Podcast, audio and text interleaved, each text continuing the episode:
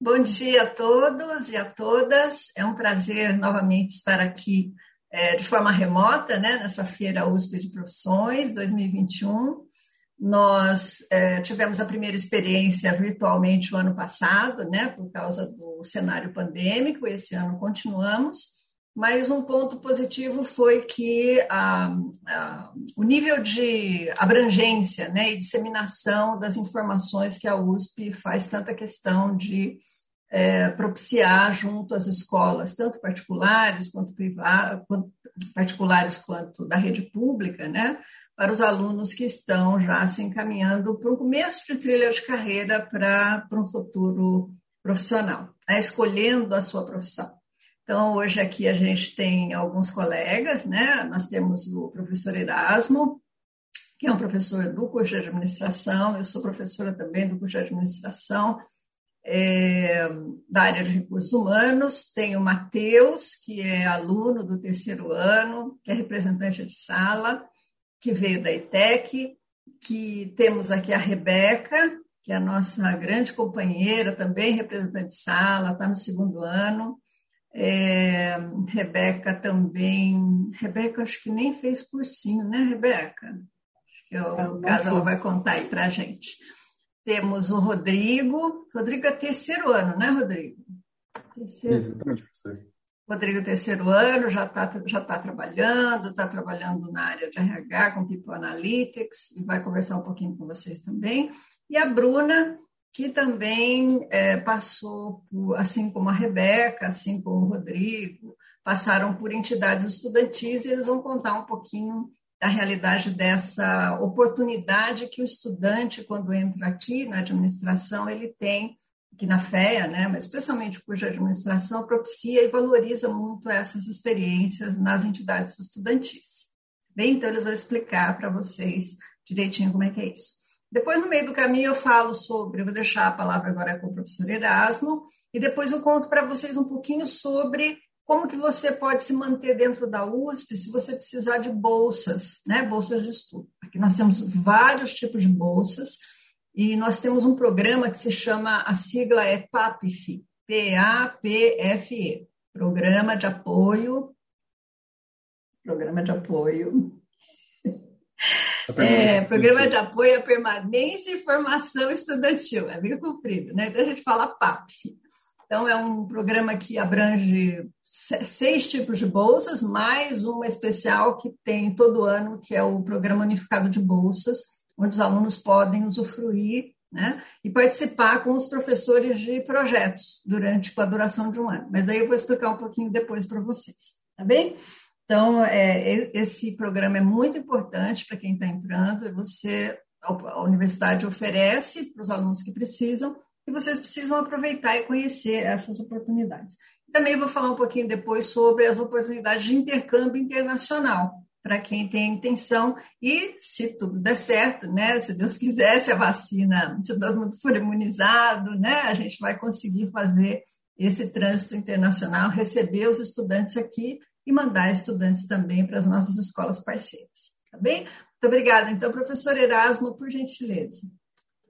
Ok, muito bom dia a todos.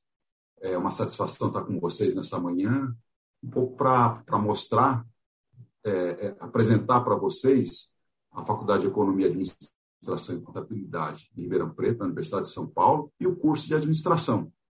Um pouco um bate-papo, um para esclarecer dúvidas, curiosidades sobre essa carreira que é, é, muito interessante, muito ampla, né? É um curso cujas características é, formam um, um, profissional uma visão muito abrangente sobre é, é, gestão de organizações em geral. Organizações a gente entende como, como as empresas, a administração é, é, pública e também ONGs. Então, o nosso curso ele é bastante abrangente. Nós falamos de organizações de maneira geral. Então, com enfoque em empresas, enfoque em administração pública e enfoque também em ONGs.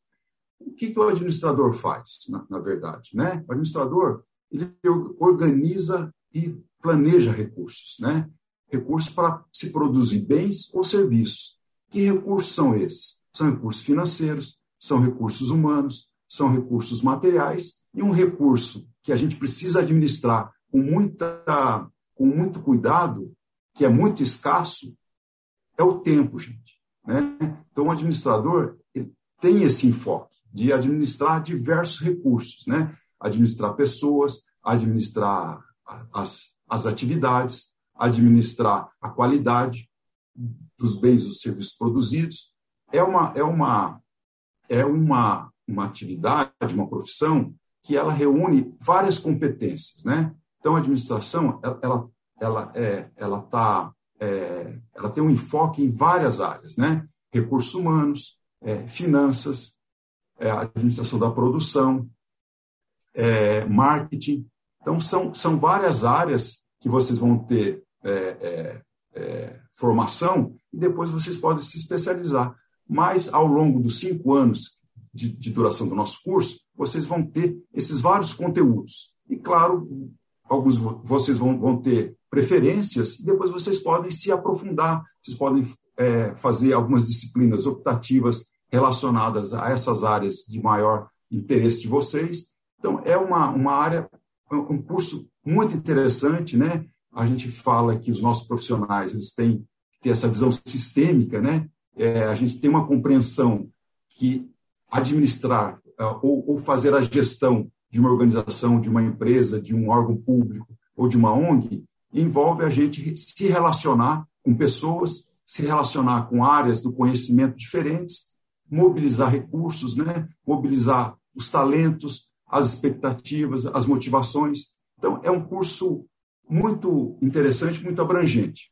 E é um entendimento que a gente não faz nada sozinho. A gente sempre precisa de, de pessoas para trabalhar com a gente e de competências específicas, né, que se, se somam assim, para a gente produzir um bem, um serviço público ou, ou privado, ou ainda é, sem fins lucrativos. Então, é, é um, um, curso muito abrangente, muito, uh, uh, muito amplo, que dá uma visão muito interessante para os nossos alunos que se formam e a gente tem orgulho, né, de que as colocações que eles têm tido no mercado de trabalho são muito, muito, muito interessantes. Tem, tem pessoas em, em várias áreas, como eu já tinha comentado, seja em empresa privada, no governo ou em ONGs também. Gente, nós vamos explorar muito mais, nós vamos com os nossos colegas aqui que, que estão vivendo essa, essa, experiência, com a experiência muito, muito uh, interessante essa da vida acadêmica, gente. Não é a melhor experiência que a gente vai viver, mas é uma das melhores experiências que a gente passa pela vida. Então, é um momento muito relevante e o pessoal está vivendo isso. Então, eles têm condições de trocar mais informações com vocês, expectativas, dar dicas. Eu vou deixar a palavra agora para os nossos colegas. Muito obrigado. Por enquanto, vou estar à disposição também para maiores esclarecimentos. Muito obrigado. Professor Irene, é, devolvendo a palavra. Tem, obrigada, Erasmo. Já tem uma pergunta aqui. É, na verdade, se alguns dos, se um dos alunos quiser fazer essa resposta, na verdade a resposta, Bia, é sim, né? Desde o momento que você entra. Talvez acho que o Rodrigo tenha tido essa iniciativa, eu me lembro, desde o primeiro semestre, né, Rodrigo? Mas já já a gente responde para você. Vou deixar o Matheus responder, falar um pouquinho sobre a trajetória dele. E Matheus já trabalha numa startup e vai contar um pouquinho para vocês. Show, professora, muito obrigado e bom dia a todos que estão assistindo. Ano passado a gente pôde conversar também com algumas pessoas que estavam interessadas em fazer administração e hoje perceber que elas já estão aqui no nosso curso é muito positivo, então eu fico feliz que vocês estejam acompanhando aqui a gente. Como a professora comentou, eu consegui estudar na ETEC né, durante o ensino médio. Eu construí toda essa minha trajetória do ensino básico, ensino fundamental em escolas públicas, e eu, eu acredito que as pessoas que estão assistindo talvez também tenham passado, algumas delas, por essa situação. E para a gente, em alguns momentos, acaba sendo bastante difícil se imaginar na Universidade de São Paulo, porque em alguns casos a gente não tem referências dentro da universidade, né? Talvez em escolas privadas a gente consiga perceber pessoas que vão, fazem palestras, que estudaram, fizeram cursinhos, mas na escola pública nem sempre esses exemplos são muito claros.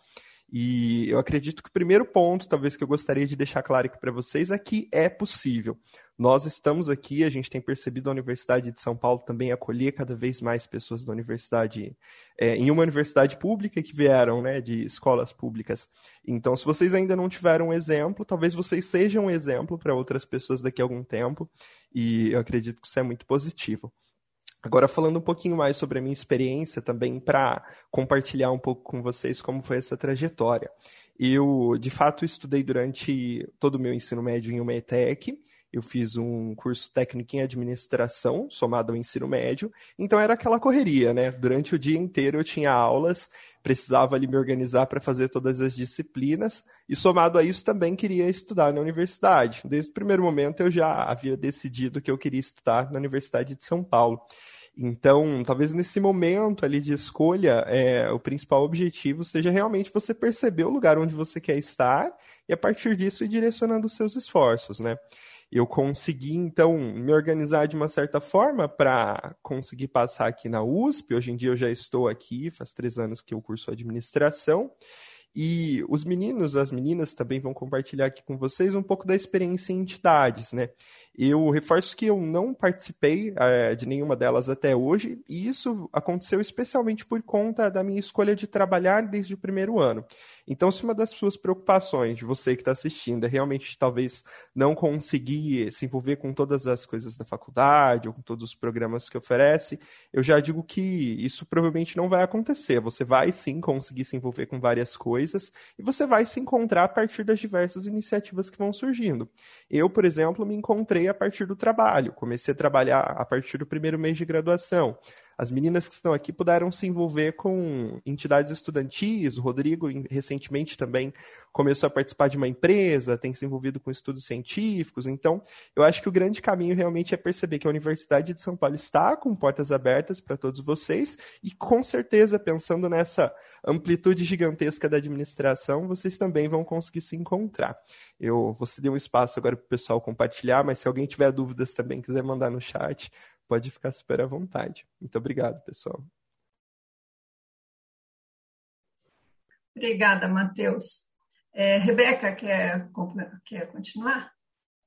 Claro. É, bom dia, pessoal. É muito legal para mim estar aqui. É, isso que o Matheus falou é verdade. A gente muitas vezes não se imagina do outro lado, mas eu, no meu último ano do ensino médio, fui para a Feira de Profissões e eu lembro que, saindo de lá, eu pensei, eu quero muito participar disso um dia como aluna, né? E eu estou aqui hoje, então se torna realidade. É muito legal poder estar aqui compartilhando com vocês. E eu queria falar um pouquinho sobre a má fama do curso de administração, porque eu acho que é uma coisa que as pessoas ouvem muito, né? Curso de quem não sabe o que fazer. É, na minha trajetória, eu soube desde o primeiro ano do ensino médio que eu queria fazer administração. Não foi segunda, terceira, quarta opção, era a minha primeira opção, desde sempre. É o curso que eu sempre quis fazer. E eu sofri muito, porque eu ouvia: você é muito inteligente, isso é um desperdício, vai fazer engenharia, vai fazer medicina, mas, gente, não caiam nesse papo, sabe? O curso de administração não é um curso de quem não sabe o que fazer. É um curso de quem sabe que quer fazer muita coisa. Porque é um curso que te dá muitas possibilidades, te abre muitas portas. É, tem uma frase que eu gosto muito, que é todo profissional, quando atinge o ponto máximo da sua carreira, se torna um administrador. E essa frase, ela diz muito, porque o administrador, ele está em todos os lugares.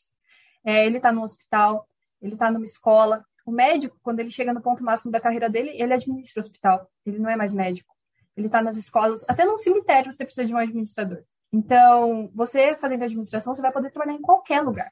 Você vai ter muitas possibilidades, não só porque dentro é, da administração a gente tem diversas áreas, então a gente tem finanças, a gente tem marketing, a gente tem gestão de pessoas, a gente tem gestão de operações, mas também porque todas as empresas vão precisar de um profissional de administração. Então, se você gosta mais da área de saúde, você vai poder administrar um hospital. Se você é, gosta mais da área de educação, você vai poder ir para uma escola. Se você gosta mais do mercado financeiro, você vai poder trabalhar no mercado financeiro, sabe?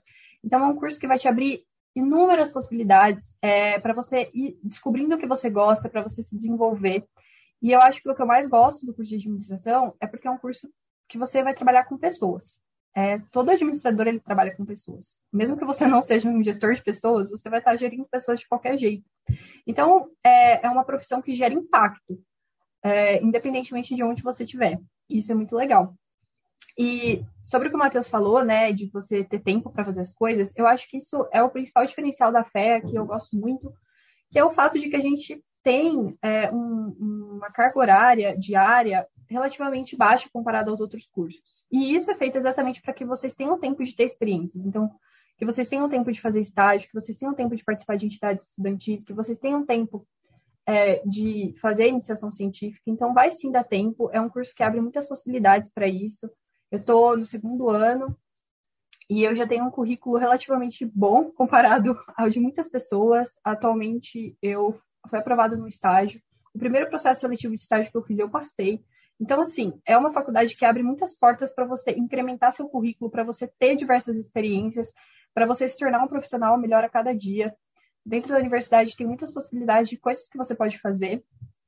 E o curso agora está passando por uma transição, então vocês vão pegar um curso muito mais personalizável, um curso que vocês vão poder direcionar muito mais o que vocês querem estudar. Então, assim, realmente não caiam nessa ladainha de que é um curso de quem não sabe o que fazer. Eu acho que é um curso de pessoas decididas e de pessoas que sabem que querem impactar o mundo, que querem impactar é, as organizações, tanto públicas quanto privadas. Obrigada, Rebeca.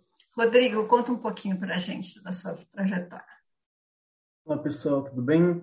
Bom, meu nome é Rodrigo, eu sou de uma cidadezinha do interior aqui de São Paulo, é, divisa com Minas aqui, então uh, sou de ETEC também, igual o Matheus, então vindo do ensino público, eu tive, é, eu tive a oportunidade de conseguir fazer um cursinho ralando muito para pagar ele, tipo, não foi nada muito fácil, a gente teve que fazer muitas economias aqui, mas deu certo no final, tô aqui, né?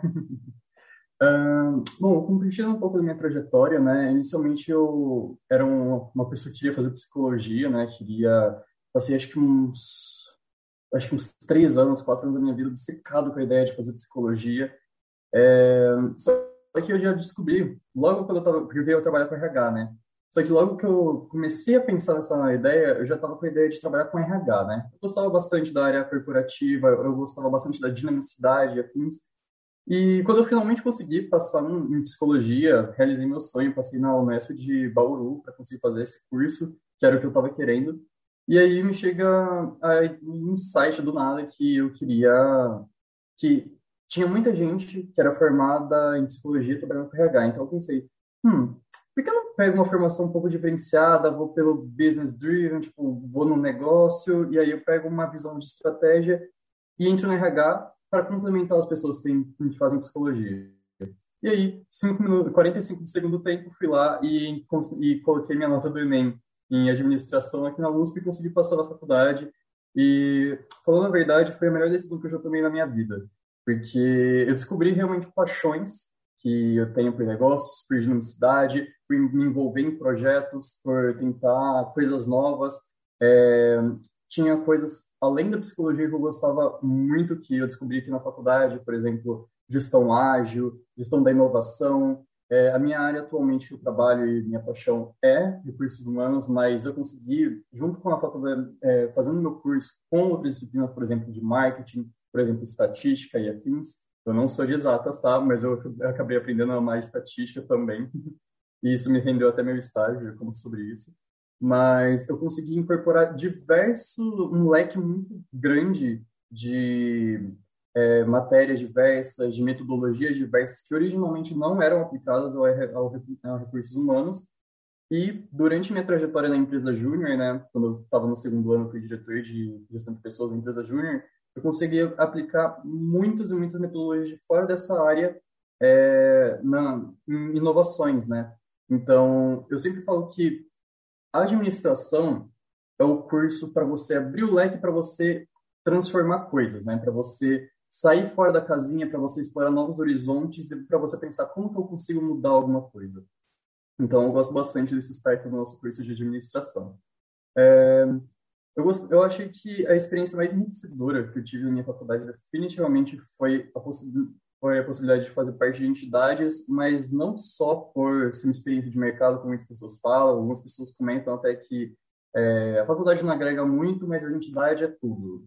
Não é por aí, não é nem 8 nem 80, tipo, eu falo que os dois juntos são que vão te ajudar a se formar e se desenvolver um profissional de referência, né? É, quando eu participei da entidade, eu pude tomar frente de muitas coisas e, e aplicar o que eu aprendi na faculdade em vivências de mercado, né? impactar a vida de pessoas. Para quem não sabe, empresa júnior, a gente é uma empresa formada só por estudantes que está ajudando a impactar o mercado de microempreendedores, de é, pequenos empreendedores, médios. É, a gente está ajudando com projetos abaixo do preço de custo, né? para a gente conseguir aprender e para a gente também ajudar o empreendedorismo no Brasil. E aprendendo tudo que eu tinha no curso, eu aplicava isso e conseguia desenvolver muito à frente do que, uma, do que se eu ficasse só na teoria do meu curso, né? É, eu não gosto de muito de comparar, por exemplo, com um estudante que não participou de empresa júnior, porque ele vai ter uma vivência diferente da minha. Eu gosto de, de comparar eu é, com se eu não tivesse participado da empresa júnior, né? Então, essa vivência que eu tive com certeza me possibilitou saber como fazer um projeto de cabo a rabo, como é, seguir toda uma metodologia, como desenvolver disciplina e gestão, como gerir meu tempo e também como fui diretor, eu pude ter a oportunidade de gerir pessoas maravilhosas que hoje em dia estou com bastante orgulho de onde elas estão chegando, inclusive a Beca, a Rebeca, ela é, minha liderada na empresa Júnior, participa da minha área. E assim, é, você aprender a lidar com pessoas diferentes e ajudar a formar outros estudantes que estão um ano para trás de mim, tipo a Rebeca eu acho que um, dois anos antes de mim e eu já tô eu já pude ensinar várias coisas com ela que eu aprendi num período muito enxuto de tempo na empresa júnior e ela se desenvolveu junto comigo, eu como líder, ela como liderada e agora ela está conseguindo estágio, sabe? Então é, é bastante um orgulho para mim ver as pessoas se desenvolvendo e você ter a oportunidade disso é realmente gratificante, é muito bom você poder impactar as pessoas. E atualmente eu consegui um estágio em People Analytics na RD Station, estou há quatro meses lá. É uma empresa muito legal de trabalhar, sou apaixonado por lá. E eu consegui isso graças ao quê? É uma disciplina que eu fiz na faculdade de é, Estatística 2. Eu pude aprender a fazer algumas metodologias e aplicar isso que eu sou apaixonado por recursos humanos, né? Tanto numa área bem assim, bastante ascensão, tudo graças à oportunidade tanto da faculdade quanto da empresa júnior que me, que me ajudou a desenvolver um, uma personalidade bem empreendedora, de conseguir resolver desafios e afins. Então, um pouquinho da minha vivência. Obrigada, Rodrigo. Precisamos conversar aí, já que você está alinhando indicadores, né? trabalhando com estatística de uma forma mais estratégica e muito bom. É, Bruna, conta um pouquinho para a gente sobre você. Oi, gente. É, meu nome é Bruna e assim, a minha experiência talvez tenha sido um pouco diferente aqui do pessoal. Eu, ao contrário, talvez de todo mundo esteja aqui, talvez mais semelhante ao Rodrigo, no ensino médio eu ainda não tinha muita certeza do que eu queria fazer. É, eu fui muito em feiras de profissões, conhecer tudo que tinha, né? Passei por várias áreas, já quis de tudo também. Já fui ali, falei, vou fazer medicina veterinária, já quis de tudo, assim. E eu acho que eu acabei me encontrando na DM porque eu fiz um curso técnico também, era de comércio exterior, e lá eu tive essa experiência assim mais próxima da ADM, e eu acabei curtindo muito assim. A visão pessoalmente que eu tenho da ADM é que é um curso muito amplo. E isso não significa que você não consegue aprender muito sobre uma coisa, mas pelo contrário, você aprende sobre várias coisas assim. E é uma coisa que é interessante porque a gente consegue explorar mesmo na faculdade. Então, você não precisa vir para a faculdade tendo certeza, por exemplo, quero trabalhar na área de RH, igual o Rodrigo sabia. Eu, pessoalmente, ainda não sei qual área da DM eu quero trabalhar, sabe? Eu estou explorando e eu gosto muito disso, assim. E eu acho que a faculdade, ela dá todos os meios para a gente conseguir explorar. Então, a gente consegue selecionar matérias de diferentes áreas e até as entidades. Assim, eu sou muito fã das entidades exatamente por isso dentro da entidade você tem um espaço muito grande para aprender. Como são todos estudantes com interesses comuns, você consegue sempre encontrar alguém que conheça um pouco mais daquilo, possa te contar um pouco, você consegue ter experiências com aquilo. Na empresa júnior eu gostava muito de projetos, então de fazer ali a consultoria, aplicação do projeto e tudo mais. Então eu me envolvi muito com isso, tive muitas experiências com isso. E lá eu pude ver o quanto a USP ela tem um nome, assim, e as pessoas conhecem isso. Então, dentro da empresa júnior, as pessoas procuravam a gente para conseguir projetos e tudo mais, e tinha uma credibilidade muito, muito grande, assim. Então, ali foi quando eu comecei a perceber o tamanho que é a USP, assim, o quanto isso traz para o nosso currículo, a credibilidade que isso traz para a gente. E foi muito legal, assim, foi uma experiência excelente. Tive experiências em outras entidades, em que pude explorar diferentes áreas. Atualmente eu estou na Enactus, estou ali fazendo projetos de impacto social, que é algo que eu gosto muito também. Então, acho que isso, assim, foi muito importante para eu ter esse aprendizado, assim, conhecer a ADM, conseguir explorar para além do que a gente tem em sala de aula, né? Para complementar aquilo que a gente vê. Então, a gente vê muito a teoria e assim a gente consegue conhecer um pouquinho da prática também. E é isso, assim, se alguém quiser mandar alguma pergunta, a gente está aí pronto para responder. É, parece que tem uma pergunta da Bia. Bia, em que área que você gostaria de fazer? Já, você já tem interesse em alguma área específica para fazer pesquisa? Ela está online. Eu não sei nem como é que eu estou conseguindo dividir as telas aqui, mas eu estou. A Bia pergunta. Professora, é, eu ia falar exatamente dessa pergunta que eu acabei de ver, né? Se dá para estagiar fazendo curso de urno. É, eu, o Rodrigo e a Bruna, a gente faz de urno, o Matheus eu não tenho certeza, mas o Rodrigo está estagiando, fazendo curso de urno. Eu vou estagiar fazendo curso de urno. Eu tenho colegas de sala que são até efetivados e estudam no curso de urno. Então, assim, tudo isso vai depender muito da cultura da empresa que você vai entrar, né? Porque algumas empresas elas têm os horários mais flexíveis, outras menos, mas existe sim a possibilidade de trabalhar fazendo curso diurno, porque ele, na verdade, é um curso mais matutino do que diurno, né? Você talvez, às vezes, pegue algumas optativas à tarde, mas de disciplinas obrigatórias acaba tudo às 11h40. Então, daria sim para você estagiar às 6 horas, é bem tranquilo, é o que eu falei, vai depender muito da empresa, mas geralmente as empresas, elas entendem que você está estudando, que você ainda é um aluno, né? O estágio, ele tem uma ligação com a universidade, então eles entendem que você não pode prejudicar seu ensino, e como a Bruna falou, a USP tem um nome muito grande, então eles procuram muitos estudantes da USP, eles querem pessoas com esse diploma, então geralmente as empresas elas vão ter é, uma flexibilidade maior para te ter. Se elas falarem assim, não, você é uma pessoa de valor, você é uma pessoa que vai agregar aqui, elas vão ter essa flexibilidade. Então tudo é conversável. Mas sim, muitas pessoas estagiam fazendo o curso de urno, muitas, muitas pessoas mesmo. Só reforçando o que a Rebeca ela comentou, Bia, eu fui, fui, coordenador de estágio por muitos anos, né? deixei no início do ano. É isso, o, o estágio tem um aspecto de formação. Então, é, é, há um entendimento entre a universidade e a empresa de que a, a, o estágio é um processo ainda, ainda formativo. E, no máximo, são seis horas por dia, e a prioridade é sempre das atividades acadêmicas. Isso está no nosso termo de compromisso. Então, se tiver algum compromisso acadêmico, a empresa ela entende isso e aí ela vai liberar o, o aluno para fazer as atividades, porque não é, ele não é um, um empregado, um trabalhador né, é, convencional. Ele é um, um, um, estudante que está em processo de, de formação. E é fundamental fazer estágio, é super interessante, recomendo, porque é uma outra abordagem. Né? Você vê a, a digamos, a, a, teoria sendo, é, como é que ela funciona na prática e às vezes antecipa também alguma teoria que você precisa lá no estágio, você é, faz algumas disciplinas optativas para é, suprir aquele conteúdo que você precisa no estágio. Então, é uma, é uma, é uma via de, de dupla mão. Você, você contribui com a empresa, aprende também com a empresa, e é muito interessante. E é possível compatibilizar sim.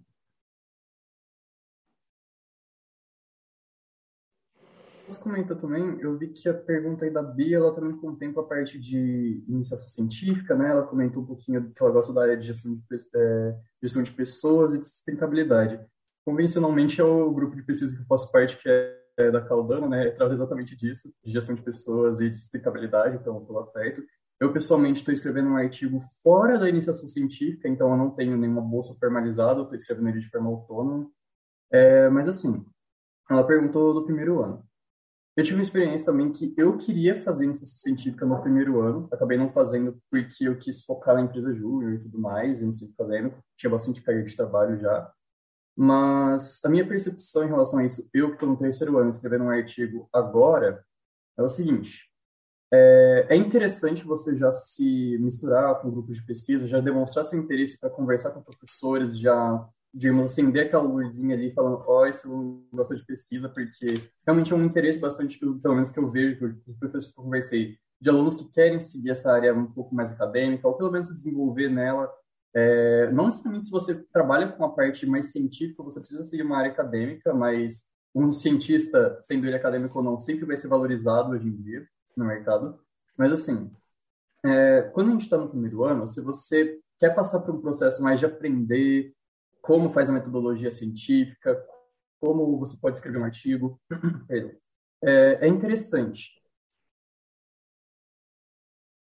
Mas eu falo que, ao longo do tempo, conforme você faz as disciplinas, conforme você aprende a fazer alguns trabalhos da faculdade, você ganha um pouquinho mais de maturidade, um pouquinho mais de carga para você conseguir fazer um trabalho acadêmico um pouco melhor. Então, recomendo você é, começar no primeiro ano já demonstrando seu interesse, começando a pesquisar, mas assim, para entrar a fundo mesmo, se, se cair de cabeça para escrever um artigo, eu recomendaria fazer algumas disciplinas primeiro e ter algumas experiências de trabalho um pouco mais formalizadas, porque você vai perceber que vai ter uma maior fluência, porque você vai ter um hábito já de como funciona as armas de pesquisa, como fazer referenciação, como pesquisar outros artigos e é, materiais é, acadêmicos, então, seria minha minha dica aí. Mas nada impede de você escrever um artigo do primeiro ano. Eu queria comentar também é, sobre o que ela falou da sustentabilidade, né? O interesse na sustentabilidade. É um tema que eu particularmente me interesso muito, assim. Eu já entrei pensando muito nisso, encontrei matérias aqui relacionadas a isso, assim, e foi uma experiência muito legal, assim, porque eu fiquei muito feliz, não era uma coisa que eu estava esperando encontrar, assim, logo de cara e até mesmo dentro das entidades, assim, eu encontrei muito. Então, por exemplo, até entidades de mercado financeiro, talvez logo de cara você não espere que você vai ter contato com sustentabilidade lá, né? E tem, existe uma métrica chamada ESG que avalia exatamente isso dentro das empresas. Então, é, é, muito assim, algo que você vai encontrar dentro de outras áreas também, assim, não só a sustentabilidade isolada. É, tem na Enactus, por exemplo, cada projeto da Enactus é relacionado ao ODS. Então, é muito legal, assim, quanto você consegue conciliar seus interesses, quanto você encontra seus interesses dentro das áreas, assim. Então, isso é uma experiência realmente muito legal, assim, que onde você for, você vai encontrar alguma coisa ali. É muito de você ir conversando com os alunos, né, com quem já teve essa experiência, e é bem legal mesmo para conseguir encontrar alguém que tem interesses semelhantes e te recomendar ali qual é o caminho legal a seguir. Explica um pouquinho, Bruno, o que é uma ODS. Bom, a ODS, né, são os Objetivos de Desenvolvimento Sustentável, né? São alguns objetivos estipulados ali pela ONU que são para conseguir, né, melhorar as condições do mundo. Então, tem objetivos relacionados a diversas coisas. Então, tanto às vezes a questões ambientais mesmo, quanto as questões sociais. E aí, a, a USP até, né, a FEA, a gente tem lá na nossa escada uh, os objetivos e é bem legal, assim, é, a gente tem o contato quando está presencialmente todo dia, né? A gente vai lá e lê os objetivos. Mas é bem legal, assim, porque são objetivos mundiais, né? Então é uma coisa que todo mundo conhece, né, externamente na área, e é muito legal a gente ter esse contato próximo com isso. O João está perguntando quais são as entidades estudantis. Isso fica muito é. puxado.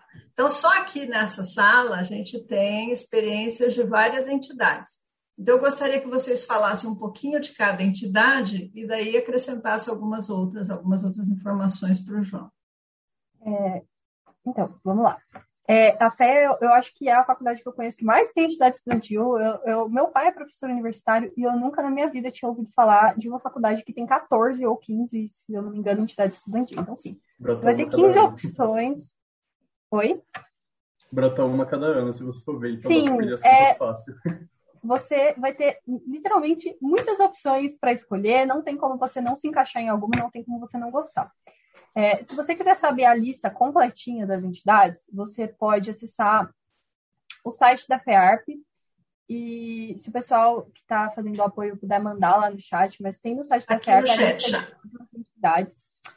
E mas vamos falar assim, primeiro, tem as básicas que toda faculdade tem, então tem a Atlética, né, que trabalha com organização de eventos, é, que trabalha aí com essa parte de relação com os alunos, tem o centro acadêmico, que defende os alunos perante a entidade, que faz um trabalho super legal, assim, de realmente é, defender os alunos, uh, os interesses dos alunos, faz trabalhos sociais também, tem o cursinho é, da Atlética, desculpa, gente, do centro acadêmico. E aí a gente tem as outras entidades que têm, que são mais específicas, né?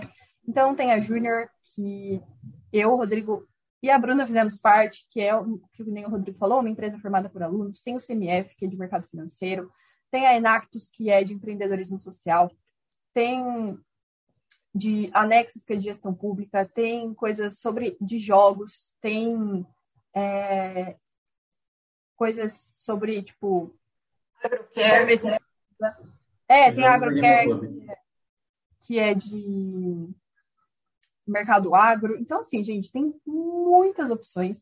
Eu acho que a melhor pessoa para falar aqui das opções é a Bruna, porque ela fez parte de, sei lá, quatro entidades diferentes. Mas respondendo um pouco sobre é, tempo, é, o pessoal que está aqui provavelmente sabe, mas eu faço muita coisa na faculdade. É, sou representante de centro, sou representante de sala, faço parte da Júnior. E então, assim, respondendo, fica pesado? Se você tiver organização de tempo, não é, dá super para levar numa boa, gente. As entidades são formadas por alunos, então tá todo mundo na mesma situação e o pessoal vai entender, claro, que você precisa estudar e tal. É bem flexível nesse sentido. E é como eu falei, o curso ele não tem uma carga integral, então você consegue sim dedicar seu tempo tranquilamente para as entidades. Queria comentar também sobre essa pergunta, que é muito o que a Beca falou, assim. É uma organização, então dá para fazer muita coisa é uma questão de se organizar ali, ver o que, que você quer fazer, como que você vai organizar tudo aquilo. Então, atualmente, por exemplo, eu estou dentro de entidade, eu participo de entidade, eu faço estágio e eu curso diurno também. Então, é uma questão de organização, assim, você consegue explorar seus interesses, ali sempre de você conciliar tudo aquilo mesmo, assim, e aprender o que, que funciona para você, né? Então, vamos supor que você é uma pessoa que é, funciona melhor à noite para estudar. Então, você tira aquele horário à noite para você fazer o que você tem que fazer das matérias e tudo mais. É uma jornada de autoconhecimento, na verdade, assim, tanto com relação a interesses quanto a como se gerir, né? Como se organizar. Então, isso é muito interessante, assim, é até uma experiência legal para você aprender como que você funciona, né? E é, com relação às entidades, que a Beca falou também, as oportunidades, assim, temas são infinitos, com certeza vai encontrar alguma coisa que se encaixe ali com o que você tem interesse. E também, se você às vezes quiser uma experiência diferente, né, como o Matheus teve uma experiência diferente, ele optou por começar a trabalhar, que é, é com certeza um jeito diferente de aprender, mas você aprende muito também, né?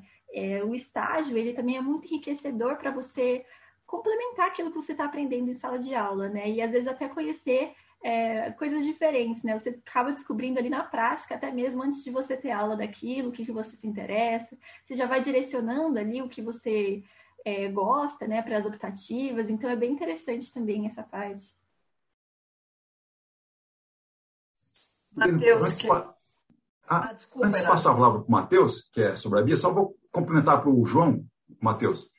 João, um, assim, eu dou aula no noturno, na maioria das vezes. E às vezes às 10h30, a, a, aula vai até 22h30. Aí eu vejo o pessoal indo, indo para a quadra ainda depois da aula, campeonato. Então, João, tempo a gente arruma. Quando a gente gosta de fazer as coisas, a gente arruma tempo. Então, é puxado? É, mas quando a gente faz com, com prazer, a gente faz, né, é tranquilo. Então, o pessoal vai jogar ainda na quadra, na, no centro de esportes lá, 10 e meia, meia-noite, tranquilo. Então, dá para conciliar, viu, João? Fique tranquilo. Matheus, desculpa aí. É aquilo que o Erasmo falou, né? É você aplicar o conceito de gestão na sua própria vida, você administrar diversas atividades que você acha importante, que é para a sua formação. Né? Então, faz parte de uma aprendizagem de autoconhecimento, como a Bruna comentou. Matheus, é com você. So, a Bia comentou aqui no chat que ela percebe que os nossos professores aqui da fé acabam tendo outras experiências fora da pesquisa. E eu acho que isso tem muito a ver, Bia, com o fato de nós termos uma área que é muito dinâmica.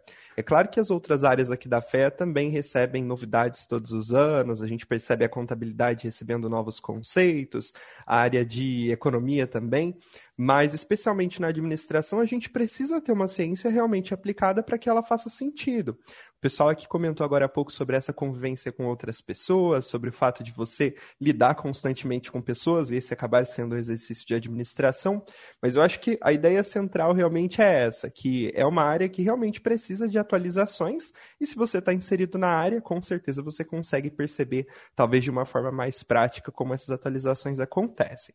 E pensando nos professores que a gente tem, eu já estou no terceiro ano, então consegui perceber isso ao longo dos últimos anos, é que a, as opções que os professores vão escolhendo vão fazendo realmente com que o ensino da USP aqui, especialmente da FEA, né, nesse momento que a gente está, consiga ser muito completo. Você tem, por exemplo, de um lado, os conceitos tradicionais de recursos humanos, que são oferecidos pela professora Irene, mas ao mesmo tempo você tem, por exemplo, a professora Renata, que acaba dando consultoria a algumas empresas, então consegue trazer exemplos também atuais dessas empresas. De uma outra vertente também, você tem um outro professor que acaba talvez direcionando seus enfoques em pesquisas, então consegue trazer uma base um pouco mais estatística de dados, de pesquisa. Então eu acho que sim, a gente consegue perceber de uma forma muito aplicável essas outras experiências que acontecem fora da pesquisa e que também agregam bastante para tornar esses ensinamentos e essa aplicação da administração mais claros. Acho que. Ah, desculpa, Erasmo, pode falar. Ah, se quiser falar, Rebeca, pode. Fique à vontade. Eu só ia complementar sobre essa questão dos professores, que assim, a gente tem um corpo docente muito diverso. É, não é todo mundo que é formado em administração. Então, a gente tem engenheiros, a gente tem físicos, a gente tem pessoal de todas as áreas, a gente tem psicólogos. Então, assim, vai ter gente com muitas experiências, sabe? E eu acho que, assim, é, todo mundo que dá aula em universidade tem experiência acadêmica. Então, eles vão sim conseguir te orientar se essa é uma das suas preocupações, se você sente que não vai conseguir crescer na carreira acadêmica, vai sim. É, tem não é a área que eu tenho interesse pessoalmente, mas eu percebo que muitas pessoas conseguem sim se direcionar para isso e conseguem crescer nesse meio. Então é como eu falei, sabe? Por exemplo, o nosso professor de estatística ele é físico. Então vai ter gente de muitas experiências, de muitas universidades diferentes que vão conseguir te orientar de forma bastante específica a depender do que você escolher, sabe? Então, acho que nesse sentido não, não tem ter preocupação, é bem tranquilo, são pessoas muito experientes e com bastante bagagem aí para compartilhar. É isso mesmo. Só complementando o que a Rebeca disse, acho que a, a, a, gente é a expressão do que é a universidade, né? é a, a diversidade.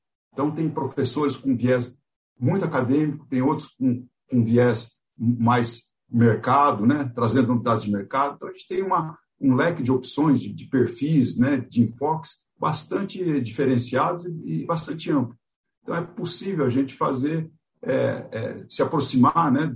dos temas e dos enfoques que a gente mais se é, é, a, gente, a gente tem mais afinidade. Então tem professores de, que é a natureza da universidade, essa multiplicidade de, de enfoques, de, de, características. Acho que isso a gente tem encerra no nosso no nosso departamento. Então, isso é muito rico, né? A diversidade é sinônimo de riqueza, de, de é, visões diferentes, né?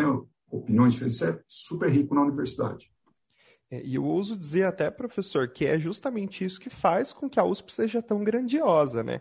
A gente tem enfoques em pesquisa, mas ao mesmo tempo os professores também se preocupam em fazer com que nós entendamos conceitos que já estão consolidados, que a gente também entenda como funcionam as aplicações de mercado. Então, sem sombra de dúvidas, ter professores que são é, tão inseridos e tão aprofundados faz com que a gente realmente tenha uma experiência fantástica de ensino. É, eu como... É. Não, tá, não, fala, Rodrigo, pode falar. Perfeito. É, eu, pessoalmente, no meu estágio, né, eu consegui um pouco dos dois, né? Eu trabalho tanto com uma metodologia científica bem rigorosa, né? Porque a gente trabalha com análises, estudos e afins. É não é uma metodologia científica aplicada ao acadêmico, né? Mas eu consigo me manter na parte é, do mercado também. Isso me... E eu também, como estou fazendo é, essa pesquisa mais formal com o grupo de pesquisa da faculdade, consigo perceber que o ideal realmente é que você tenha esse avatar, né, esse ponte entre os dois mundos, digamos assim.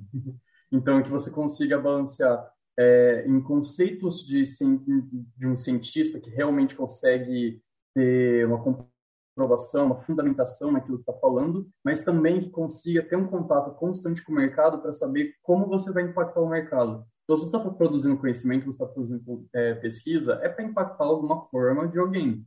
Então, se você quer impactar ONGs, se você quer impactar ODS, sustentabilidade, conscientizar organizações, você precisa entender como são essas organizações, você precisa aprofundar como está a tendência de mercado, as novidades e afins. E como todo mundo aqui comentou, a administração é uma área muito dinâmica.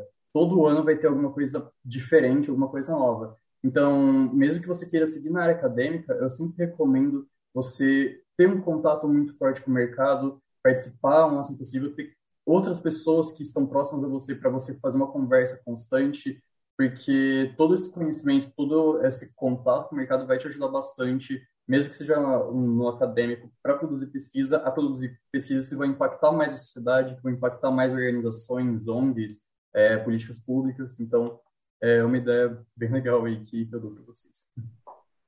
Eu queria comentar também, complementar a isso que todo mundo falou já, é, os professores também, eles têm um conhecimento muito grande, assim, então, da teoria e também muito da prática do que está acontecendo atualmente, né? É, um exemplo que eu tenho disso, assim, é quando eu estava na empresa júnior, a gente sempre às vezes tinha que validar alguma ideia de um projeto e a gente sempre conseguia procurar os professores, assim, algum professor que entendia daquilo, falar, professor, você pode é, me aconselhar com relação a isso, onde eu consigo encontrar conteúdo, ou às vezes até quando tinha alguma coisa, a gente tinha, tinha conseguido alguma coisa e precisava alguém para validar se aquilo estava correto, se estava no caminho certo. A gente sempre procurava os professores, assim, e todo mundo sempre ajudou muito a gente, assim. Então, há uma preocupação do professor com o sucesso do aluno. Então, seja onde o aluno quiser estar atuando, dentro da entidade, às vezes, se você tem alguma dúvida sobre alguma coisa, é, algum tema, você comenta com o professor, às vezes ele não tem tanto conhecimento na hora, mas ele te retorna depois, ele vai atrás disso. Então, isso realmente é uma coisa que eu valorizo muito, porque é um diferencial, não tem jeito, é um diferencial muito grande, assim. É, bom, então, além das entidades, né, aqui a gente colocou uma lista das entidades e eu vi que a gente esqueceu da empresa Júnior, ou pelo menos não está lá no, no, no, site que eu copiei aqui. Mas para vocês verem que cada entidade dessa tem um tema específico de estudo, né, de pesquisa. Então, se você gosta, por exemplo, de gamificação, tem o Gaming Club, que é uma das entidades novas que, que apareceram nos últimos anos. A Nexus está ligado aos aspectos da administração pública, né? É, a parte de agronegócios, né? o Centro de Voluntariado aos Trabalhos Voluntários, que está ligado também a. Tá, o Centro de Voluntariado não está ligado ao Enactus, né, Bruna? O Enactus, ele, na verdade, é uma entidade que tem um, uma, na verdade, uma amplitude nacional, que eu conheço bastante, e que mexe com projetos sociais. O ITIM, ele lida com, com as necessidades né, e com a demanda dos alunos que estão interessados em fazer intercâmbios internacionais. Então, para quem tem é, essa, esse sonho né, de estudar, fazer um período fora do Brasil, a USP dá essa oportunidade para vocês porque nós temos inúmeros convênios com faculdades no exterior, né? Você precisa, como disse o reitor lá na abertura, você precisa estudar, estudar, estudar, porque as vagas são determinadas pela sua média ponderada. Então, você tem que tirar notão, né? Sempre cuidar das notas ali para a sua classificação ficar bacana ali, tá? Então, essas universidades, você vai falar assim, ah, mas o que, que a USP paga para mim, né? Na verdade, assim, é, você está dentro de uma universidade pública, gratuita, né? Gratuita, assim, nós pagamos, todos nós pagamos impostos, né? Os pais pagam impostos, e essa parte desses recursos entra, então, para a universidade. E a universidade, fazendo esses convênios internacionais, você, como aluno da Universidade de São Paulo, você vai para essa universidade e você também não paga nada. Por quê? Porque o aluno que vem de lá não vai pagar aqui na Universidade de São Paulo. Então, é uma política de reciprocidade. Né? Da mesma forma como nós recebemos um aluno de lá que não vai pagar aqui, o nosso aluno, você também não paga lá. É, daí você pode perguntar, ah, mas e daí quem paga minha passagem, minha, minha hospedagem, né, o meu dia a dia? Aí, normalmente, a USP abriu nos últimos anos editais é, de programas, por exemplo, tem um edital do Santander, né, agora nós temos vários parceiros que auxiliam com bolsas, né, tem uns editais que auxiliam seis meses de permanência no exterior. Então, assim que a gente voltar do quadro pandêmico, esses editais serão retomados. E é uma experiência interessante se você tiver esse, é, se você tiver esse sonho, né, perspectiva mesmo. Então, estar no exterior, na atualidade, né, na formação, também é importante para você entender o que está acontecendo lá fora. E daí, quando você está na universidade lá fora, você fala assim, bom, eu vou fazer que disciplinas nessa universidade, né? Nós normalmente recomendamos que você faça disciplinas que complementem a grade que nós temos aqui. Né? Então, sei lá, um enfoque é, no mercado como europeu que a gente não aborda aqui, né, com tanta ênfase. Se você for para uma universidade na França, ou na Alemanha, ou na Itália, né, ou na Bélgica, que seja, então procurar é, complementar a sua formação. Por quê? Porque isso vai fazer parte do conhecimento e você vai agregar nas competências que você tem para falar: olha, empresa, eu tenho esse conhecimento, eu tive essas experiências. Por isso que os alunos falam das entidades. Porque a entidade estudantil, essas que a gente colocou aqui, ela, te, ela, ela é uma simulação de uma experiência que você vai ter dentro de uma empresa, praticamente. Então, quando você entra, o seu primeiro currículo, né, a gente sempre fala assim que o aluno tem uma dificuldade de escrever o primeiro currículo, né, a primeira versão do currículo. Parece que não tem nada para pôr lá, né? Então, participar das entidades, de entidades voluntárias, ou de qualquer uma dessas entidades que estão descritas aqui do lado, na durante a universidade, agrega para o seu, o seu currículo. Você fala, eu tenho essa experiência. Então, o empregador, ele olha para você e fala, olha, esse cara tem iniciativa. Né? Minimamente, ele tem que ter iniciativa, porque ele não ficou só ali na sala de aula, né? É, ele, ele não estava trabalhando, não estava com estágio, mas ele foi procurar alguma coisa para poder simular uma atividade de trabalho. Né? Então, essas questões também são importantes.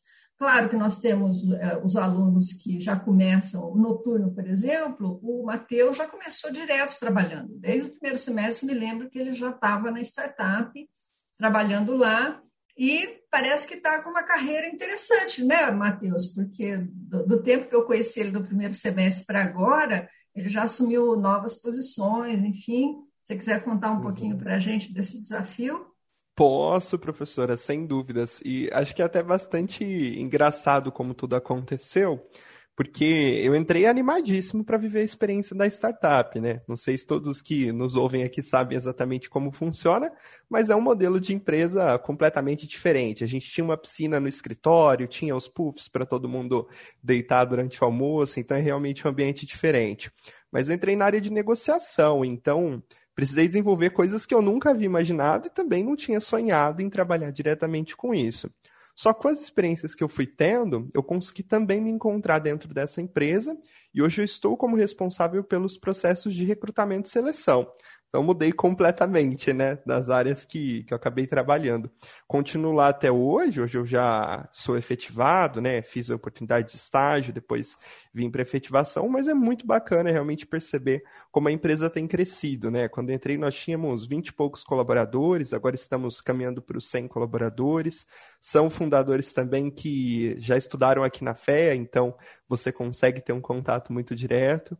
E eu acho que vai justamente nesse sentido que a professora Irene comentou. Você tem que identificar quais são as suas prioridades ou como que você vai se encontrar dentro da universidade e aproveitar todas essas oportunidades, seja através do emprego ou do estágio que você pode conseguir, através de um intercâmbio, talvez um pouco mais para frente, as entidades, que são várias. Acho que o grande caminho é realmente esse: se perceber dentro da universidade e aproveitar todas essas oportunidades que vão surgindo. Eu tenho ficado bastante feliz por esse caminho. É, eu queria complementar também sobre uma coisa que a professora Irene falou, que é sobre você fazer além do seu diploma, né? Eu acho que vale a pena comentar que a USP, sei lá, cada turma de administração tem o quê? 70 alunos. Então você tem 70 pessoas que estão partindo do mesmo ponto que você. E o que gera valor é o que você faz a mais. E eu acho que o mais legal da FEARP é que dá muita possibilidade de você fazer a mais. É, eu posso até colocar no chat depois meu LinkedIn, que é uma plataforma, é uma rede social de profissionais. Vocês vão descobrir aí quando vocês entrarem para vocês darem uma olhada. Também tem meu contato lá, vocês podem ficar à vontade para me chamar, tipo, de verdade, quem quiser me chamar no WhatsApp e conversar, perguntar, mas especificamente estou aberta, mas, mas para vocês terem noção de tudo que eu consegui fazer em um ano e meio, né, quase dois de faculdade, que foi muita coisa.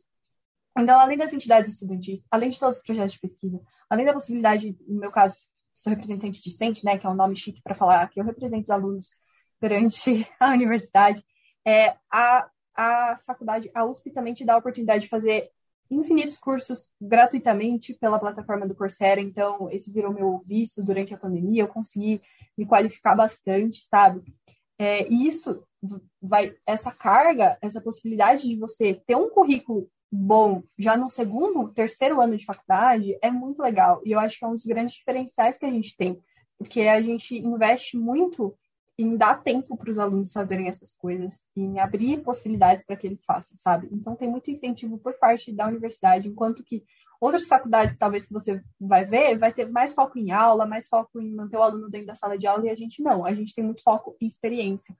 É, então, assim, realmente eu consegui. Hoje eu tenho um currículo relativamente bom, assim, com bastante coisa, eu tenho o que colocar. E eu acho que é isso que é o diferencial da FERP. É, vai te dar a possibilidade de ter o que colocar. Se você quiser, se você tiver aí vontade e motivação, você vai conseguir fazer muita coisa, aprender muita coisa, e crescer muito, se tornar um profissional de grande valor para o mercado, sabe? Então, eu acho isso bem incrível, assim. Eu queria comentar isso que a Beca falou, é, os cursos do Coursera, né? Até uma coisa que virou nosso vício de pandemia, né? Agora no EAD, a gente sempre encontra alguns cursos que sejam alinhados com os nossos interesses lá. Então, por exemplo, eu queria muito aprender mais sobre o Excel, encontrei lá um curso super legal, consegui fazer. Ou, por exemplo, marketing digital, me interessei pra caramba. E aí eu achei um curso lá, sabe? E é muito legal isso, assim, a gente ter outros meios, além da faculdade, além das matérias aqui, onde a gente consegue procurar. E como a Beca falou, isso agrega muito para o currículo, porque dentro do Coursera, por exemplo, tem muitas é, grandes universidades de nome também, que conseguem agregar para o seu currículo, né? E falando em currículo, assim, nessa experiência de, é, por exemplo, de entidades e tudo mais, quando você vai fazer uma entrevista de estágio, assim, o que eu mais percebo das entrevistas que eu fiz é que eles perguntam muito da sua experiência para além da faculdade, né? Além da sala de aula, o que, que você fez. Então, você fez entidade, mas o que, que você fez lá dentro, né? Então, eu falo muito isso também, que não basta você fazer uma entidade. Mas você tem que ter algo de significado lá dentro, assim, não é só o estar de corpo, assim, é você realmente aprender com aquilo, ter experiências com aquilo e aproveitar ao máximo, né? Porque é, são as experiências que você está tendo profissional, né? Então, a entidade, claro que é um lugar para você conhecer outros alunos, pessoas com os mesmos interesses, mas a gente tem que ir pensando nisso já com uma experiência profissional, né? O que, que eu vou trazer disso daqui para eu agregar ali no minha, na, na minha vida mesmo, assim, na minha carreira. Então, isso foi uma visão assim que eu comecei a ter assim logo é, no começo assim, das entidades. Eu acho que isso me ajudou muito assim a ter esse foco, né? Então, a encontrar ali o que, que ia realmente agregar para mim. Uh, professora Jane, se puder comentar rapidinho sobre essa parte também. É, uma última, um último retoque aqui para complementar é o seguinte. Gente, hoje em dia as pessoas estão menos menos preocupadas com o nome da faculdade que você se formou. O, nome USP antigamente era muito mais forte em questão de, ah, ser formado na USP, seu emprego está garantido. Eu, por exemplo, se eu tivesse que contratar uma pessoa, nunca olharia se ela tem um diploma da USP. Eu me eu o que ela fez na USP. Então, assim, é, eu diria que o maior diferencial de você entrar na USP não é você ter um diplominha aqui, mas as oportunidades que ela vai te dar para você conseguir um, um diploma com uma carga muito maior, com uma experiência muito mais estruturada. Então, assim, é, eu falo que a USP realmente me deu a oportunidade de fazer tudo o que eu fiz atualmente. Mas lembrando que teve a parte da USP, mas também teve a minha parte, que foi de correr atrás de tudo que eu queria fazer, de saber as oportunidades e afins. Então, as pessoas não perguntam mais o seu diploma, eles perguntam o que você fez para merecer esse seu diploma e como você escolheu ele. Então, uns pensamentos aí. É, a Bia está perguntando sobre a lista de espera, gente. Conta para ela. Ah, eu tenho uma experiência com isso, entrei por lista de espera, tá? Eu, na verdade, entrei pelo SISU, né, pra, com vaga de formação para escola pública, mas eu, eu fui lá, fiquei, tipo, naquele fino quase, entrava, saía, entrava, saía, aquele desespero do SISU, nossa, foi um, baque, pelo amor de Deus. Eu, meus pais sabem, tive um ataque de ansiedade com, essa, com esse SISU, horrível experiência, mas ok, né? Uh, a lista de espera, ela saía bastante os parâmetros dos anos anteriores, né? Então eu baseava bastante nisso. Tem uns que rodam mais, tem uns que rodam menos, mas assim, roda, eu consegui passar. É, geralmente rodam um pouquinho menos da na questão da, das vagas de afirmativa social, porque são menos vagas, né, no caso do SISU que eu estou dizendo. Eu nem precisei pro VEST para ter noção. Mas, assim, é, roda, dá para passar sim, às vezes roda umas três, quatro vagas, então possibilidade sim, não precisa ficar preocupado. E assim, é, também é mérito, sabe? Você entrar com lista de espera, você não entrar com lista de espera, não interessa, sabe? Sua nota do Enem é uma nota. Se você passar, isso é importante. Acabou. Então, me recomendo é, é vale a pena falar isso. Ah, desculpa, professora, pode falar se você Não, quiser. Só, assim, a gente, os professores são bastante flexíveis quando os alunos entram pela lista, porque eles entram semanas uh, depois que começaram as aulas, muitas vezes. Então, você não é penalizado por isso, né? Claro que você, né, se, se não precisar esperar a lista de espera, ótimo, mas se entrar pela lista de espera, também será muito bem-vindo e os professores também têm um olhar especial para poder é, dar flexibilidade para você entregar as atividades e tudo mais. Dá para recuperar. Isso. E também, dando uma. Desculpa, Beca. Estava um pouco muito pontual mesmo. Mas, assim, é, quando você entra com uma lista de espera um pouco mais longínqua, tipo, sei lá, quarta, quinta lista de espera, eu entrei na segunda, no caso, né? Tem um pessoal que fica bem, bem perdido mesmo na quinta lista de espera. Então, já pega um contatinho com alguém que entrou mais cedo para entender o que, que aconteceu, ou um aluno para ajudar. Por exemplo, teve alguns alunos que entraram mais tarde, já fui prontidão para conversar com eles, ajudar e deixar eles a par do que estava acontecendo. Então, passam os contatos aí para conversar com quem entrou antes e se botar na mesma página. É, eu queria comentar sobre isso que o Rodrigo falou. Tipo, gente, a lista tipo, precisa ir muito bem? Não. A lista do vestibular pouco importa, porque a hora que você entrar, tá todo mundo igual. E o diploma que todo mundo vai receber é o mesmo, independentemente se você entrou em primeiro lugar ou em último. Então, assim, eu acho que não vale a pena focar nisso. É, comentando um pouco sobre a dificuldade de entrar. Eu entrei pela FUVEST, pela concorrência, então, é, comentar assim, um pouco sobre a nota de corte e tudo mais. Em comparação aos outros cursos da USP, né? Então, se você for pegar medicina, engenharia, sei lá o que, arquitetura, a nota de corte da, da, administração, né, da FEARP no geral, ela é um pouco mais baixa, então, se não me engano, ano passado foi 48. É, e vamos lá falar, falar um pouquinho sobre é, se eu achei muito difícil ou não. Eu acho que o legal da nota de corte ser 48 é que você não vai precisar ser aquele gênio prodígio, né? Que é como o pessoal que passa em medicina, precisa saber tudo. Eu acho que se você é, estudar. Eu, por exemplo, pessoalmente, não fui aquela pessoa que se matou de estudar, estudava oito horas por dia, todos os dias. É, e eu consegui passar. Não passei em primeiro lugar, muito diferente disso. Acho que eu passei, tipo, é, trigésimo lugar. Então, assim, tudo certo também. É, mas, assim, a minha dica é você focar no que você é bom, sabe? Se você focar no que você é bom e se dedicar naquilo, você provavelmente vai conseguir passar. É, falando da minha experiência pessoal, não recomendando que vocês façam isso, tá bom, gente? É só uma experiência pessoal. Eu basicamente abandonei física e química no terceiro colegial e fui focar em estudar história, geografia e português, que é o que tem na segunda fase de administração. Então, essa é a minha dica, assim, é você pegar aquilo que você é bom e falar assim, vou me dedicar nisso, é, que você vai conseguir passar, mesmo que não passe em primeiro lugar, é, eu acho que a FEARP não é uma faculdade que vai ter uma dificuldade parecida com, por exemplo, uma engenharia, sabe? Em questão de passar. Mas o importante é você tentar focar em ser no diferencial. Se eu pudesse dar qualquer recomendação, é treine redação, que geralmente é o que diferencia as pessoas, viu? É, geralmente o que o pessoal vai muito mal é na redação. Então, se você conseguir ter uma boa redação, provavelmente, eu acredito que foi isso que me colocou para frente é, e que me fez passar, sabe? Então, assim, se dedica nisso. E, novamente, sempre tem o SISU, então eu recomendo também tentar pelos dois vestibulares, que foi o que eu fiz. É, não passei pelo SISU, mas eu prestei os dois e apliquei para os dois. Então, se você falar assim, não, eu quero FEARP, tipo, eu tenho certeza que eu quero FEARP, coloca nos dois, porque você vai ter duas chances e isso vai aumentar bastante sua possibilidade de conseguir entrar. Eu queria comentar sobre isso também, porque eu acho que é muito uma questão de estratégia, assim, nossa, também. É, eu não tinha feito Enem, eu fiz só a FUVEST. E a minha estratégia foi assim: eu sabia que eu ia bem na primeira fase e não tão bem na segunda fase.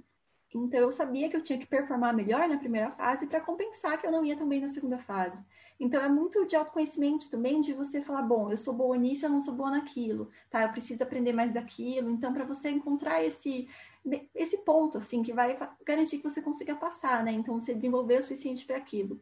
Então, eu acho que não tem problema se, por exemplo, é, você fala, nossa, na segunda fase eu vou muito pior mas eu vou muito bem na primeira. Então você compensa na primeira, sabe? É muito de você ir pensando, estudando e direcionando, né? Porque, como a Beca disse, não necessariamente você precisa ser aquela pessoa que estuda oito horas por dia, fica estudando assim, virado toda hora. É muito de você se organizar e saber o que você precisa estudar. Então, não é uma missão impossível, assim, dá para fazer e não precisa se matar de estudar. É muito de estudar as coisas certas. Bom, pessoal. E... Ai, ah, desculpa, professora. Não, Beca, é, complementa. Eu ia falar que eu concordo muito com isso que a Bruna falou, que é uma estratégia. E eu acho que a jornada do vestibular tem muito a ver com você ter autoconhecimento, desenvolver seu autoconhecimento, saber quais são meus pontos fortes, quais são meus pontos fracos. Porque assim, muitas escolas, elas falam assim, elas vão falar, não, vamos estudar igual o pessoal da medicina. Gente, não precisa disso. Relaxa, sabe? É, tem duas coisas que eu quero falar. Primeiro, isso, autoconhecimento. Você tem que saber quais são seus pontos fortes, quais são seus pontos fracos. Então, que nem a Bruna falou, olha, eu sabia que eu não ia tão bem na segunda fase, então vou me dedicar mais na primeira. É, tudo isso conta, porque a nota final, ela vai levar em consideração a nota da primeira fase também, sabe? Então, assim, é, é uma junção. Então, por exemplo, ah, meu ponto fraco é redação. Então, vai estudar redação. Tipo, se dedica para isso, bate nessa tecla, sabe? Que é o que vai fazer esse diferencial. Mas eu acho que também tem um ponto muito importante, que é a saúde mental, gente nenhuma pessoa estressada é, que está por aqui, que não dorme, que dorme quatro horas por dia, vai conseguir passar no vestibular. Sabe? É uma junção de coisas. Porque não importa você ser a pessoa mais inteligente do mundo, a pessoa com o maior conhecimento do mundo. Se você estiver cansado, se você estiver estressado, se você estiver com muita ansiedade, o seu desempenho não vai conseguir ser bom. Então, eu recomendo muito assim vocês equilibrarem as coisas, desenvolverem uma estratégia que seja positiva para vocês em todos os sentidos, não só no sentido de desenvolvimento intelectual, mas também no sentido de você conseguir ter um psicológico estável. Então, por exemplo, falando da minha experiência de novo, é, no terceiro colegial eu ainda tinha vida, gente. Tipo assim, eu fazia atividades físicas, é, eu me dedicava a ter um tempo livre, então, tipo, sábado e domingo, não estudava, sabe? E eu acho que isso é muito importante. Também ter esse equilíbrio, entender que, cara, você não quer medicina, então tudo bem você pegar mais leve, sabe? Tudo bem é, você, você estudar de acordo com aquilo que você quer. E aí a recomendação também que eu tenho é, vai olhar as provas antigas da FUVEST, vai ver o que, que você precisa fazer. A minha estratégia para a segunda fase foi refazer todas as provas. É, então, assim, é muito bom isso, você ter noção do que já foi pedido, para você saber para onde você direciona, porque atirar para todos os lados nunca dá certo, sabe? Tipo assim, tem que ter essa estratégia de saber aonde eu vou mirar e mirar naquilo e treinar aquilo, sabe? E eu acho que esse é o ponto, assim. E sobre a FUVEST também, gente, é, não percam a esperança quando vocês fizerem a prova, porque eu saí da segunda fase achando que eu não ia passar.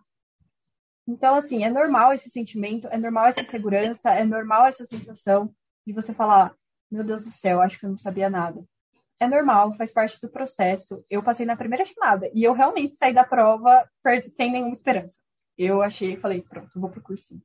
E no fim eu passei. Então, assim, tenho também essa, esse jogo de cintura, assim, com, com sentimentos, de entender que, tipo, muito é irracional. Então, assim, vão tranquilos. É, não dá para saber se você vai passar ou não. Tipo, se você fez o seu melhor, é isso e boa. Acho que essas são as dicas que eu posso dar, assim, da minha experiência. Alguém quer complementar? Não? Acho que a gente já deu o nosso horário, né? É, e a gente fica disponível aqui. Acho que a Rebeca colocou. Você colocou lá seu LinkedIn, Rebeca? Eu coloquei meu LinkedIn e meu Instagram. E aí eu queria falar assim, gente, não precisa ter vergonha, não, viu? Pode me chamar. Eu sou bem disponível para conversar. É, adoro falar. Então, se quiserem fazer perguntas mais específicas sobre a minha experiência, sobre a faculdade, sobre as disciplinas, é, eu estou 100% disponível. Ai, deixa eu passar meu LinkedIn. É, eu estou 100% disponível. No meu LinkedIn tem meu e-mail, tem meu celular também. Aí vocês podem. Pode me mandar mensagem, pode me chamar no WhatsApp. Estou 100% é, assim, à vontade de vocês. É, eu sei que é muito difícil muitas vezes, assim, a gente não conhecer ninguém que está dentro da realidade, então eu me coloco aí disponível. Podem me chamar numa boa, que a gente conversa e troca uma ideia sobre o curso. É, eu acho que todos então, nós, na verdade. Ai, desculpa, desculpa Matheus. Só reforçando que todos nós, com certeza, vamos ficar disponíveis. É, os sobrenomes aqui são um pouco diferentes, né? Então é só jogar nas redes sociais e dar um alô por lá, que com certeza a gente vai se dispor a bater um papo com todo mundo. Muito obrigado. É, eu duvido que vocês vão achar outra Rebeca Munayar. Então, assim, se vocês jogarem meu nome por aí, vocês vão conseguir me achar em todos os lugares possíveis e imagináveis. Erasmo quer complementar alguma coisa para finalizar? Sim, é, bom, eu espero que esse bate-papo bastante rápido, né, tenha estimulado vocês, assim, é, acendido aí, né, as expectativas. É, eu recomendo, agora está um pouco difícil, né, por causa da pandemia, mas é, assim que for possível, né, a gente voltar a, a se encontrar, venham para a fé, venham conhecer o ambiente, venham conversar com, com os, os futuros colegas, né, para conhecer a infraestrutura, para conhecer os professores, para circular na fé. O campus da USP Ribeirão muito, bonito, muito agradável. E tenho certeza que é, vocês não, não vão se arrepender de fazer esse curso de administração, que ele vai aportar muitas habilidades em vocês. Eu tenho certeza que vocês vão ser muito felizes com, com a escolha. Faça o vestibular com tranquilidade, como a Rebeca comentou. Foquem nisso e não se preocupem o que, o que tem que ser será. Né? Vai depender do foco de vocês, mas não, não, não se assustem antes, gente. Façam, é isso que vocês querem. Vão lá, cumpram os requisitos. Fique à vontade para entrar em contato. Força e foco, não, não tem segredo, gente. Eu espero revê-los em breve aqui, aqui na fé, viu? Felicidades para vocês. E boa sorte no vestibular. E se vocês Até uma passarem, próxima oportunidade venham contar pra gente. Nossa, a gente assistiu vocês lá na Feira de Profissões. Isso Vou adorar mesmo. conversar com vocês, se vocês vierem contar, se vocês vierem falar, assim, vocês já vão criando conexões lá dentro. Enfim, aí a gente se cruza por lá. Uhum. E fiquem à vontade para chamar a gente, porque a gente adora falar da experiência da faculdade. Então, aí, acho que todo mundo colocou o LinkedIn. Podem entrar em contato sem medo, que a gente vai ficar muito feliz de contar para vocês a nossa experiência. Bom, pessoal, então eu só tenho a agradecer, né, professor Erasmo, mas especialmente os, os, os alunos, né, os nossos parceiros, Matheus, a Beca, o Rodrigo, a Bruna. A cada ano que passa, a gente vê um engajamento maior, né, essa importância de falar da própria experiência para os futuros alunos. A gente realmente acolhe vocês com todo carinho, né, a universidade, não só os alunos, mas os professores, enfim, toda a estrutura que a universidade tem ela é voltada e tem esse olhar carinhoso para o aluno, que especialmente para o aluno ingressante. Né? A gente tem programas especiais de acolhimento, então sintam-se abraçados, né? mesmo que distantes né? agora, mas espero, a gente espera de verdade que ano que vem a gente possa realmente encontrar com vocês lá na escola, porque é um ambiente extremamente enriquecedor. Né? A gente diz que para os alunos é maravilhosa a experiência, mas para os professores também rejuvenesce, né? A gente se sente é, estimulado a cada nova turma que entra. Então, sejam super bem-vindos, né? E a gente espera encontrá-los aqui. Muito obrigada. Obrigada, gente. Obrigada, pessoal. Este é mais um conteúdo produzido pela Faculdade de Economia, Administração e Contabilidade de Ribeirão Preto, a FERP USP. Veja todos os nossos conteúdos em vídeo em nosso canal do YouTube ou acesse o site media.ferp.usp.br para acompanhar também nosso podcast.